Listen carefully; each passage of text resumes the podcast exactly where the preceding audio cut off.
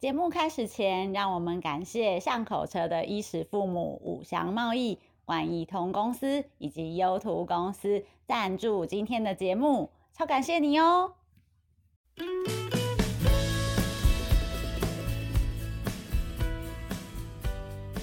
大家好，欢迎来到巷口车的 Podcast 频道，我是 Nico。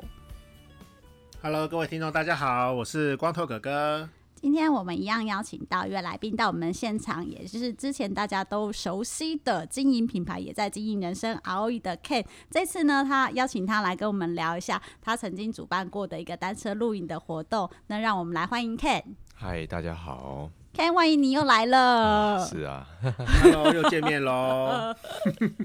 感觉很开心。那前一阵子有看到你有举办了一个就是单车露营的活动啊，就让我们觉得很好奇。你就是一个单车品牌，怎么会有一个这样子的念头？那怎么会缘起有这样一场活动呢？其实这是延续我们在欧洲的生活。我们在欧洲去参加一个自行车展的时候，我们都会露营。然后同时间会带脚踏车，嗯，那其实这个活动在这种方式在欧洲还蛮普及的，就是很多人会骑脚踏车，带带着你的简单的露营装备，嗯，它就是一个旅行，然后会去很多地方，你可以去露营，然后同时间你就是可以跟自行车，嗯，然后跟周边的这些环境去做互动。所谓互动就是你可以去。旁边的一些湖泊，或者是旁边的餐厅，嗯，或者是去这些地方，像有些地方，它可能就在山上，在森林。嗯，那其实它就会变得很，很像是另外一种旅程。嗯，那今年这比较特别，是因为疫情的关系。那我们一开始其实真的要试车，要试自己的新的电动自行车，所以我们就开始想说，那好吧，那我们把电动自行车带到山上去。那同时间，因为我太太本来就在露营，她说，那不然我们要不要？用录影的方式，像在欧洲一样，那我们就开始这样子的行为。那也刚好疫情促使我们没办法离开台湾，所以我们就这样从今年年初三月份持续的每个月两路，然后到不同的地方，在阿里山啊，再到新竹，嗯、或者到南投，甚至到清境，我们就是开始这样子的一个行程。嗯。哎、欸，但是这这是因为有这样子的缘起，所以你们才想要自己来搞一个单车露营吗？对，这这是一个露营的方式。那同时间，因为、嗯、呃，我们今年跟公益中台湾公益中心有呃、哦、合作一个案子，就是我们重新设计一辆公益自行车。嗯，那会有后面办一个露营跟自行车的活动，就来源就是真的，因为我们今年在露营，带脚踏车露营，那。加上说，我们在这当时候谈的案子里面，我们希望说，我不是只有开发一辆车子，嗯，而这个车子它是以上市为标准，以欧洲市场为标准，同时间就是说，你做完一台样品车，你还要再做十辆的小量产，嗯，那我们会提到说，就是说，我会把自己我在过往在这十年来的一些经验是说，你产品在市场上你怎么跟消费者去互动，嗯哼，所以我们提到说，我们。应该要办一个所谓体验营。哦，那所以会邀请不同职业的人、不同生活方式的人来去体验这辆车子，嗯、那所带来给这个产品的一些回馈。嗯，基本上它就像是一个产品上市之前的一个测试，嗯，邀品，嗯，然后试乘。那然后呢，只是刚好说跟我们今年在台湾做的活动。骑单车、带单车去露营，刚好可以结合在一起，所以我就在趁这个机会，就把这个案子、这个活动方式提到这案子里面，说：“哎、哦欸，我们之后办这个活动的时候，可以用这样的方式来做结合。呵呵”对，所以顺势的也因为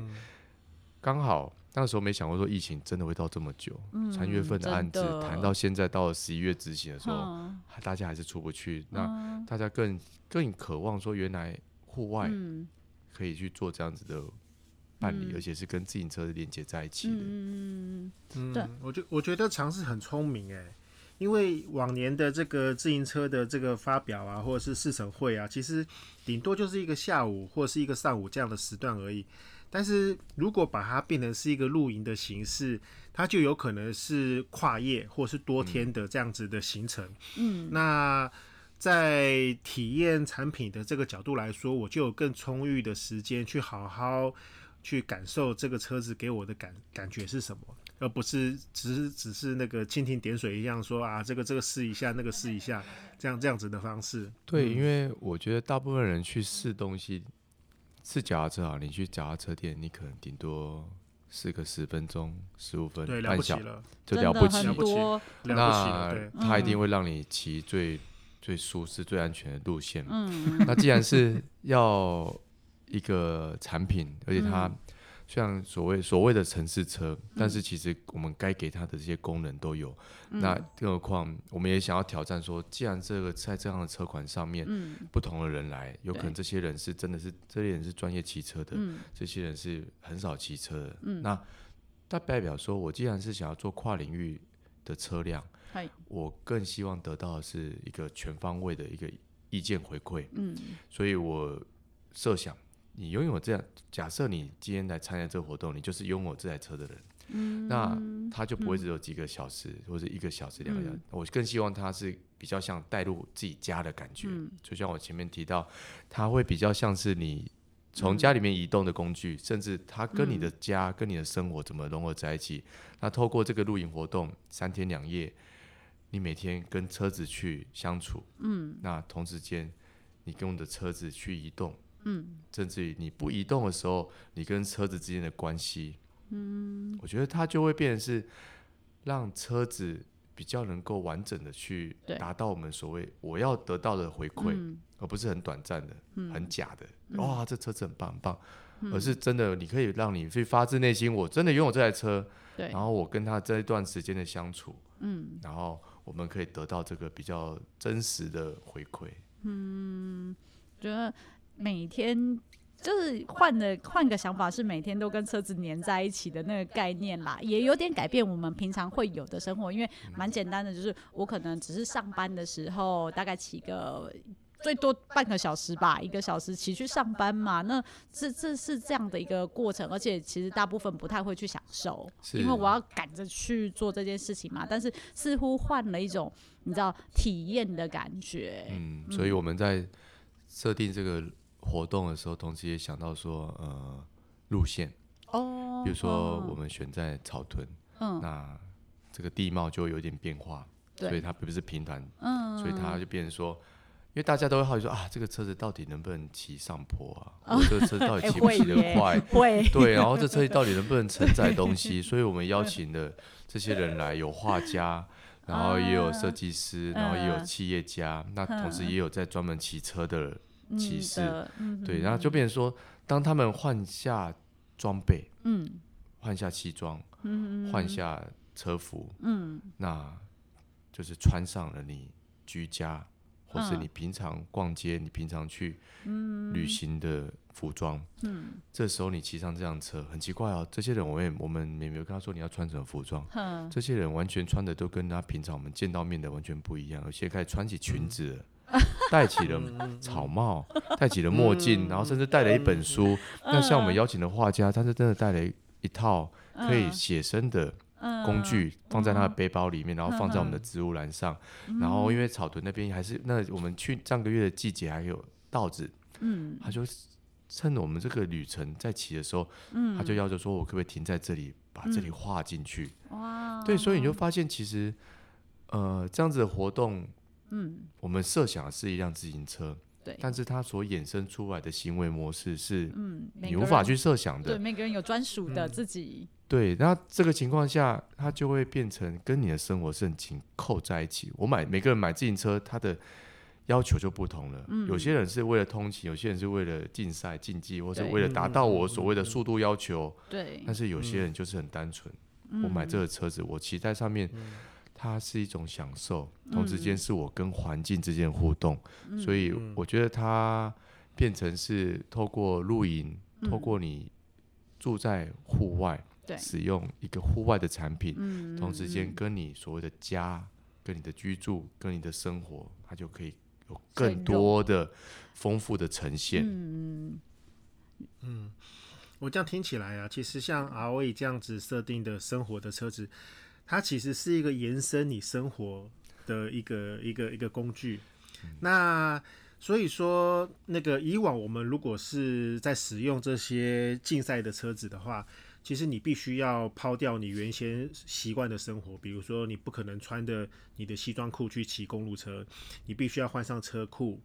然后你不可能穿着你的那个西装衬衫那个去去骑公路车，你必须要换上专业的车服。那你原先戴的这些眼镜也都要换成是有有低风阻的这种风镜。然后戴上那个专业的安全帽，你才有可能上路嘛，对不对？那但是像 R-Way 这样子，真的是一个呃能够融入生活的一台车子的时候，你本来穿的是短裤，那个你本来穿的是那个帆船鞋，那你本来戴的是一般的太阳眼镜，你就可以很悠游自在的直接把它延伸到你的户外生活里面去。那就算是。途中要去一个咖啡厅，你也不会觉得说我我穿的这个这个车库啊，要进咖啡厅，对，卡鞋会觉得怪怪的，对 对，所以这这个整个这个整个情境就会跟我们在用这些竞速车的那个情境完完全全的不一样。其实我觉得这种生活体验，那个真的应该要让更多人去去推广给更多人去知道。对，嗯，其实骑车可以骑得那么优雅。对，对，对，可以这么生活。嗯、对，所以我们在，嗯、因为刚好我太太她就是在做机能服饰这一块，嗯、那她的她的会做这一块也是蛮有趣，就是她以前在旧金山学呃读书的时候，骑车，嗯、那你就会联想到哦，我每天穿的服装，因为当你有这些 up and down，就是这些上上下下骑车环境，嗯、坦白讲，服装就代表。带给你就是那种所谓的哦，到底到底有没有排汗，到底有没有会不会流汗？其实我 我从他我来理解说，为什么他后来要做这个机能服，然后再加上他是真的在使用，然后我们开始这样的旅程，开始这样子的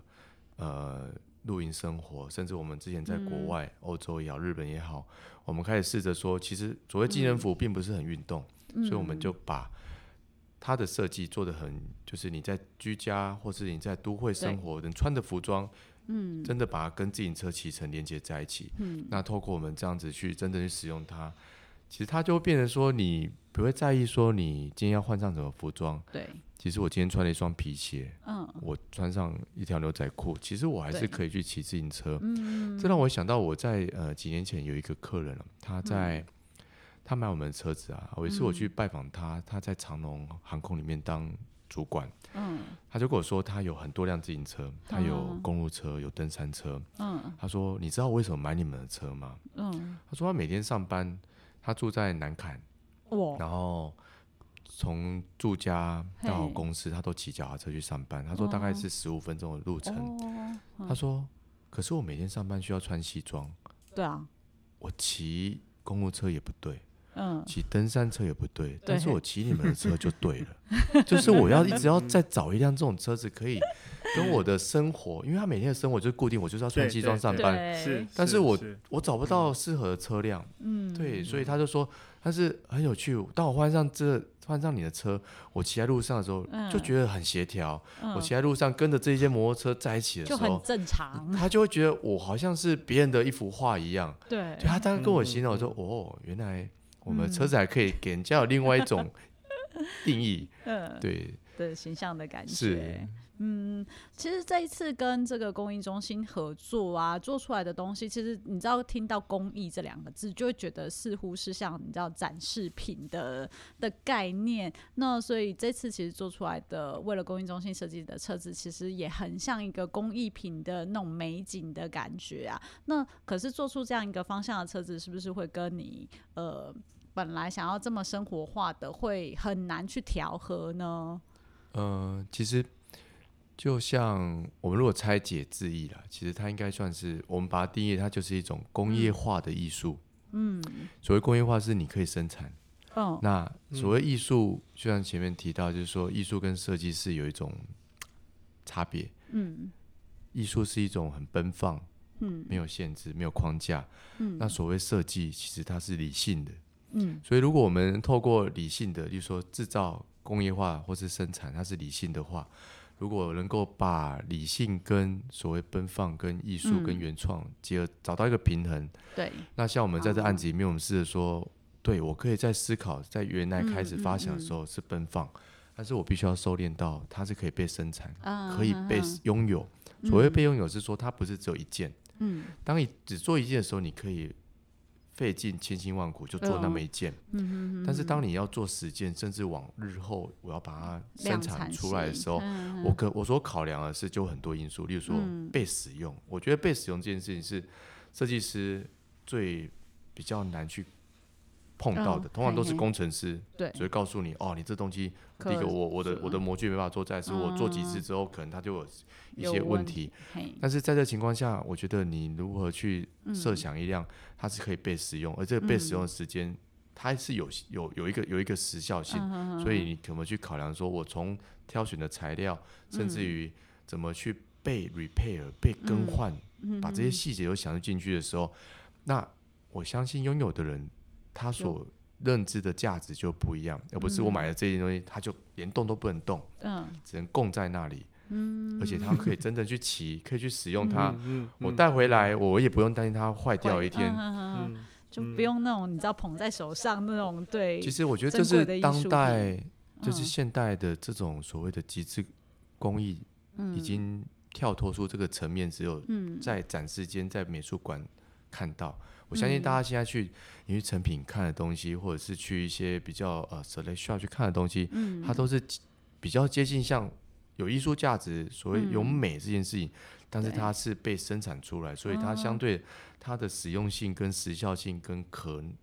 耐用性，我觉得都是可以被接受，嗯、甚至于大家消费者都会问说啊，这东西如果坏掉有没有办法维修？嗯、对，我觉得我们是比较完整的去思考，在这个案子里面。嗯希望说它所呈现的所谓工艺价值是，你可以很直接联想有木头有金属，但是，嗯，进入到消费者市场端的时候，我们还考量到说消费者所认知它的艺术价值不是全然只有造型材质，而是可被使用、可被拥有，嗯，对，那我觉得那个价值就会更更更提升，对对，其实就跟那个 Apple 一样嘛，是。对，Apple 也是一个就是呃有设计感的工艺品，就像你说的，它是可以被量产的，嗯、而且哇塞几亿只。对，就是这，我觉得这是设计师现在的设计师要去想的，就是你怎么找到一个平衡，有设计的价值，对，但是也有工程师认为我可被量化的价值。嗯，那这个东西我觉得找到平衡是现在当代的这些任何产品，嗯，都。应该去具备的，去去思考这件事情，而不是说单纯我只是做一件的是列出来，哎，可以放在那边供在那里好看的。对，当然，像我们做这样子其实也是很辛苦，就是它真的不好做，不是像一般车子做完，我我要把公差做的很小，然后甚至还要考量木头的结合，到后来都还是都是坦白讲，都还是人工的方式去让它做一个比较细微的结合，就像前面提到，其实我们就把它当做是一个家具，嗯。在制作，那我更会去会去考量到，拥有的人把它当做是家具看待的时候，它就不是单纯就一辆自行车而已了。对，所以它静置在那里的时候，产品要自己讲话。嗯，产品所传达的语汇，除了细节以外，它更有一一股，我觉得是一种比较温度，你可以去摸它，木头跟金属那种温度，我觉得或是那种粗糙感，金属是光滑，但是木头它还有这些纹理。有些毛细孔，对，这时候你就发现，也许就会有人，嗯，坐在哪一张椅子，坐在这车子的旁边，嗯，去看它，嗯、去摸它，嗯，他去保养它，开始跟他对话。我觉得这个是我们在这辆产品上面所会期望的画面，嗯，对，就像我们上次办露营活动，很多人就是。每个人我们都发一个牌子啊，你就看到有人骑完之后就把他牌子挂在这车子上面，这是瓜哎，对，很有趣，很有趣，很有趣，很有趣。所以我我觉得这是呃，我们已经在谈这人性了，就是到后来设计师已经变成是跟人之间怎么互动，对，而且这些人都是陌生人，你怎么让他变温柔？透过产品，你去摸，轻轻的摸它，你不会粗鲁的对待它。嗯、对啊，我觉得就是想象让一个人就变温柔，好像是平常你知道客人来都是会啊，这个多少钱，然后怎样怎样，对，对，就很很硬，就只会讲这些东西，然后瞬间大家就是为了一个。就是很柔软的物体而融化，例如说有一只猫，哎、嗯，大家就会瞬间就是很容易就 柔软下来了，对，对对，去聊说，哎，那这个是怎么样啊？这是怎么长大的一种概念啊？那这样这次的呃单车露营下来呀、啊，那有没有期许说，哎，明年再来做一个活动，或者是下一步的计划是什么呢？其实我们。在做自行车以外，例如说我们其实，在跨，嗯、就是除了单车制造以外，嗯，我以前一直都跟我员工说，嗯、呃，我们在做的事情不是只有制造一台脚踏车，嗯，就是像我们其实我们自己本来脚踏车工艺的制成就跟一般脚踏车的制成有点不大一样，嗯，我们比较像是在做一个家具。就是我在做处理金属管件的时候，嗯，我把它等级做到跟家具一样，嗯，那我说我们都会思考说，既然这个产品它不是单纯只有在路上行走，嗯，还有更一部分是它可以成为 decoration 的部分的时候，嗯，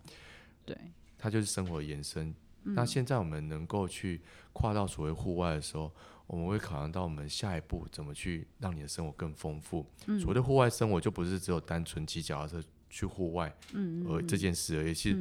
你可以骑透过自行车，嗯，让你的生活更丰富。就是我们今天提到露营，对，但是这个露营它就有很多行为模式出现，嗯，有煮东西，有吃饭，啊，然后甚至在所谓你在这个环境太阳很大，甚至在森林里面，甚至你在高山上面，那我们就开始有不同的情境。透过我们今年这一这半年多来，我们在台湾很多地方。去露营，然后去骑自行车，去阿里山，去奋起湖，甚至到新竹五峰乡，嗯，然后甚至到清境武岭，我们开始体验到，哎、欸，原来在台湾有这么多层次的地貌，嗯，温度，嗯，那我们怎么去让更多人也愿意进来这个活动？而这个活动是，对，他是骑自行车，但是他。骑自行车并不是我们所认知的很竞速。对对，我好像为了一个目的，我今天要从从要去骑五岭，就是有一次我们去骑五岭，好像很有趣，我们就很悠哉的骑了两辆电动车从青青骑到五岭。嗯，然后刚好那一天也没想到，就是人家嗯可能捷安特办活动哦，结果我们后来就收到车友照片说，哎，你们怎么在这个捷安特办的活动里面，他还传了两张，我们就被人家拍录下来，然后。结果车子竟然就是我们的车子，然后车友说：“哎、欸，你们什么时候去参加活动？嗯，有吗？我们没有啊，我们只是随兴起说，哎、欸，我们去测试一下车子可不可以骑到五岭这样。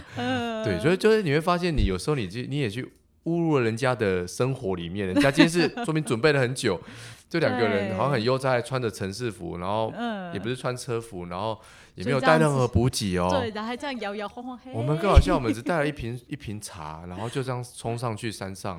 然后在那边等着要说，哦，好渴，怎么说？呃，因为又不能去吃 喝人家的补给，然后我们两个到底在干嘛？昨天，然后昨天就竟然这样晚上才到了清境，然后就早上就跟着人家去，对，所以很有趣。我觉得这样的生活体验是，我们也希望带给更多人。其实有一些事情，其实你。你不用那么刻意，它就是你就很自然。就是如果自行车它是你平常移动的一种工具，嗯、那它也可以成为你 weekend、嗯、就是周末生活的一部分。嗯，所以我们接下来我们会更提倡所谓的周末生活。从、嗯、我们今年这样这一年才开始做，嗯、我们明年会有更多的户外的产品。嗯，对，会去推出，哦、但是它都跟着自行车去有相关的。嗯、所以说你会发现自行车它就是你一个嗯。生活中的一个 object 而已，嗯，但是你不会只有拥有自行车这件事，你可以去因为它而去拥有更多的连接。对对对，对其实刚才那个捷安特他们是偷拍你们，就想说为什么我不能像这两个人一样 就这么漂亮？应该不会啦。我为什么我一定要穿车衣，然后你知道就会把自己包的？对，就我也想要那么漂亮的感觉，所以他们就拍下来，然后就赶紧跟公司回馈说，我下次也想要这样。对，但是这样的延伸出来的所有的产品啊，我觉得呃，应该就是有点脉络，就是在你的出发点啦。希望说，哎、欸，其实呃。自行车它是一个我们生活的一部分，是一个载具，或者是呃怎么样让它融入我们更多的生活，然后去发展出更多的分支。其实就跟你上一次形容说，哎、欸，你你设计这台车，其实它的那个上管是木头，然后你又让树枝去延伸跟发展，一直不停的去分支出来它的自己的，你知道呃成型的形状啊，或者是它的脉络，感觉很舒服，就是一切都是自然发生的啦。对，那个意象会就像树枝到一个一个时间点的时候，它会开始分叉。嗯，那我们在车里木头车的这木头车款的设计的时候，就它就是意象，就是从前到后，从前面头管，它完整性是一支，然后到了中间做管之后，它就开始沿着线呃车的线条，然后开始往外面去分支成嗯嗯嗯呃。到尾处轮胎的地方，对，那这一项就会希望说，在这车子上面，它除了所谓的我们使用它，嗯、它是有年限在成长、嗯、增加，对。那既然它是有生命的嗯材质、嗯，对，它就不像冰锁这么冰冷，它是有温度、嗯。那更何况我们用的原木，希望它能够跟人的记忆是一起成长，嗯，一起使用，嗯、一起前进，嗯。那都希望透过这意向，可以让消费者或是让拥有的人。嗯，能够去更更进一步的层次去体验到，说我用这个产品，嗯，不是只有单纯嘴巴讲环保，而是在制成上，在使用上，甚至在将来它可以去传承。嗯，我觉得这是我们用心去打造一辆产品，它有更进一步的含义，是希望它可以用很久，而这用很久是可以代代传承。嗯嗯嗯嗯，所以我刚才脑袋就有一个画面啊，就是我们常常呃在家里面，如果家里有小朋友的话，你不是会在墙上画他的身高吗？嗯、然后就是每长高一点就一一路画上去嘛。虽然我们现在在车子上面那个木头是不会再再生成的，嗯，可是它每一个就是你都会在这个木头上面留下一些你的可能记忆的痕迹。对，其实木头才会，我觉得才会有这种温润的表现，因为金属可能你就碰撞了，你反而会觉得呃 有点可能会脱漆或干嘛会心疼，但是木头就你会觉得它就是一个记忆的痕迹在，嗯，对，这样这样的体验其实真的是还蛮蛮令人觉得哎、欸、很想去体验这台车子啦，希望那个。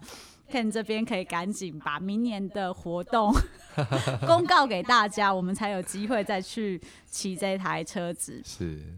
对。那在二零就是就是接下来的年度啊，那因为疫情目前还是不是很明显，不是很明确嘛、嗯。那你对于就是呃未来的展望，还有就是呃就是 ROE 的接下来的目标呢？就我们还是一样持续在。自行车的发展，嗯，就是我们在欧洲市场一样持续在推出电动自行车，符合市场的产品。哦、对。那同时间，在因为疫情的关系，大家开始重新发现户外的认识，嗯，所以我们也把我们今年的这个活动，就是我们今年把自己带自行车去露营这件事情，我们在明年会有更多的产品相关的户外的产品去做生产。然后开发，嗯，然后应用，我觉得应用会是比较我们明年度会一个比较大的着重的目标。我们会试着从台湾，然后开始扩展到日本，因为我们在日本也有在洽谈，就是说怎么让自行车跟户外生活，能够更紧密在一起。那最终我们还是希望能够把这意向能够带到欧洲去。嗯，对，那。在如果人还没办法去的情况下，可能会有一 点点 delay，但是我们可以先从台湾跟日本这两个地方先开始。嗯嗯嗯，那呃，那台湾的部分呢？台湾的部分，我们诶也是，你可以透过巷口车耶。Yeah! 对，就我们还是希望能够跟巷口车啊，然后跟呃还有优图啊，就是我们这些平面杂志或是线上这些杂志，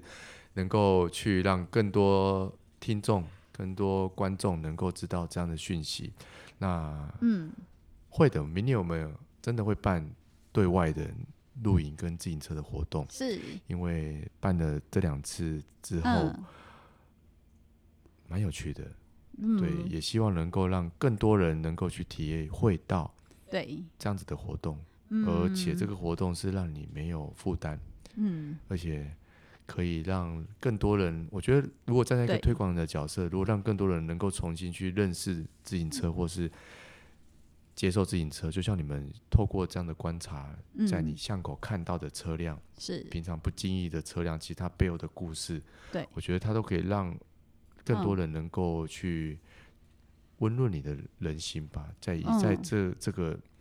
现在呃内外交加，大家还是有点点惶彷徨，不晓得对。安不安全啊，健不健康啊，未来怎么样啊？如果你平常触目所及看得到的东西。它却背后这些故事的时候，我觉得社会上会更多温暖，嗯，那生活上也会更有温度，嗯，对，我觉得这样会更符合巷口车想要传达给大家，甚至于我们，我们怎么去透过这样子的结合，因为我平常我们很少跟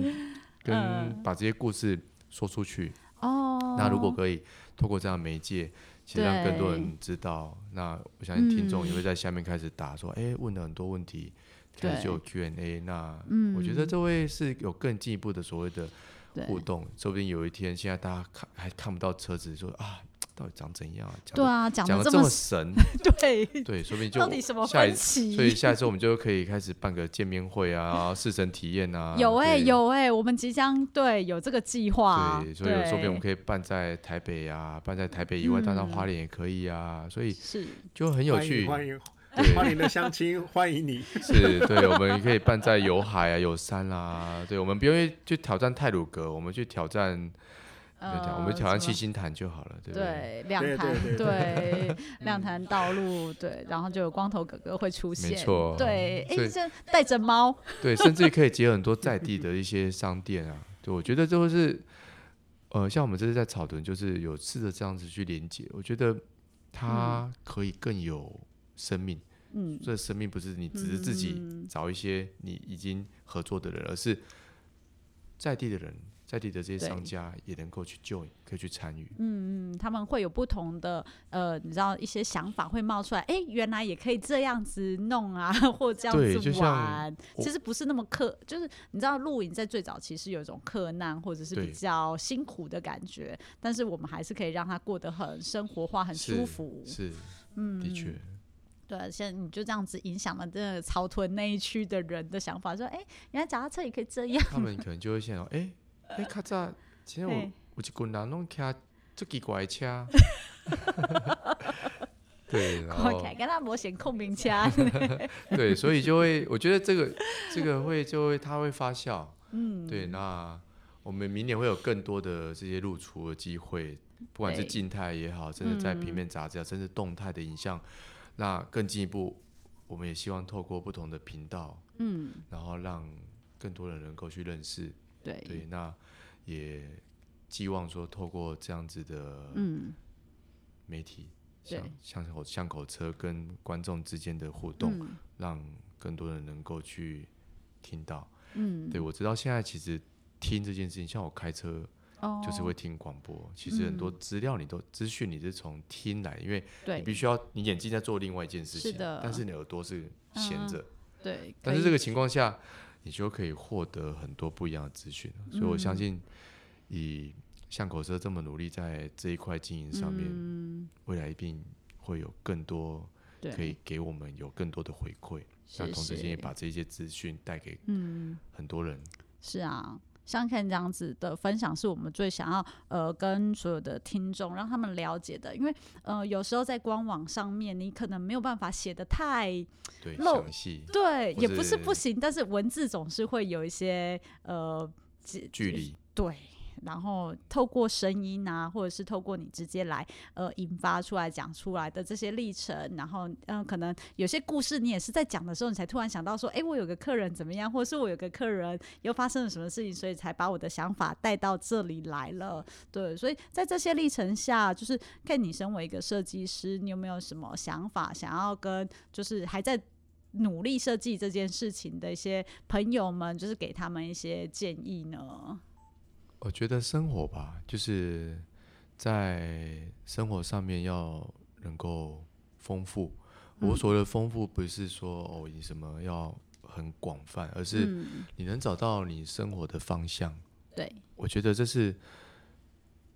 越来越多。我看到很多在从事设计的人，或是在生活的人，当你有一个生活的方向的时候，你会找到自己的所谓的味道。这味道慢慢就会变成是一种品味，那这个品味就会变成是人家对于你的认识招牌。那这情况下，你就会开始。扩展出你的更广泛的生活。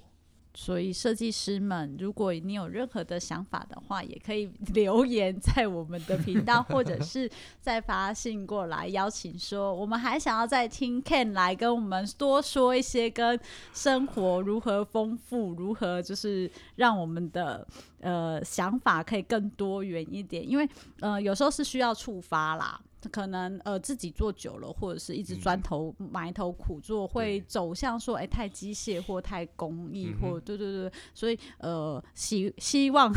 可以能够再来节目跟大家分享如何丰富生活的人，要记得赶紧留言。对，那我们今天就是很开心，就是 Ken 来做这样的分享，也给很多设计师一些不同的启发。那、呃、也期待说大家就是要爆评，说我们还要再听 Ken，那我们就会再邀请他来。那不然 Ken 可能嗯下次活动才会再来哦。那今天非常谢谢 Ken 的时间，谢谢。对，那我们就下次再聊喽。好的，下次见，谢谢，谢谢，拜拜，拜拜。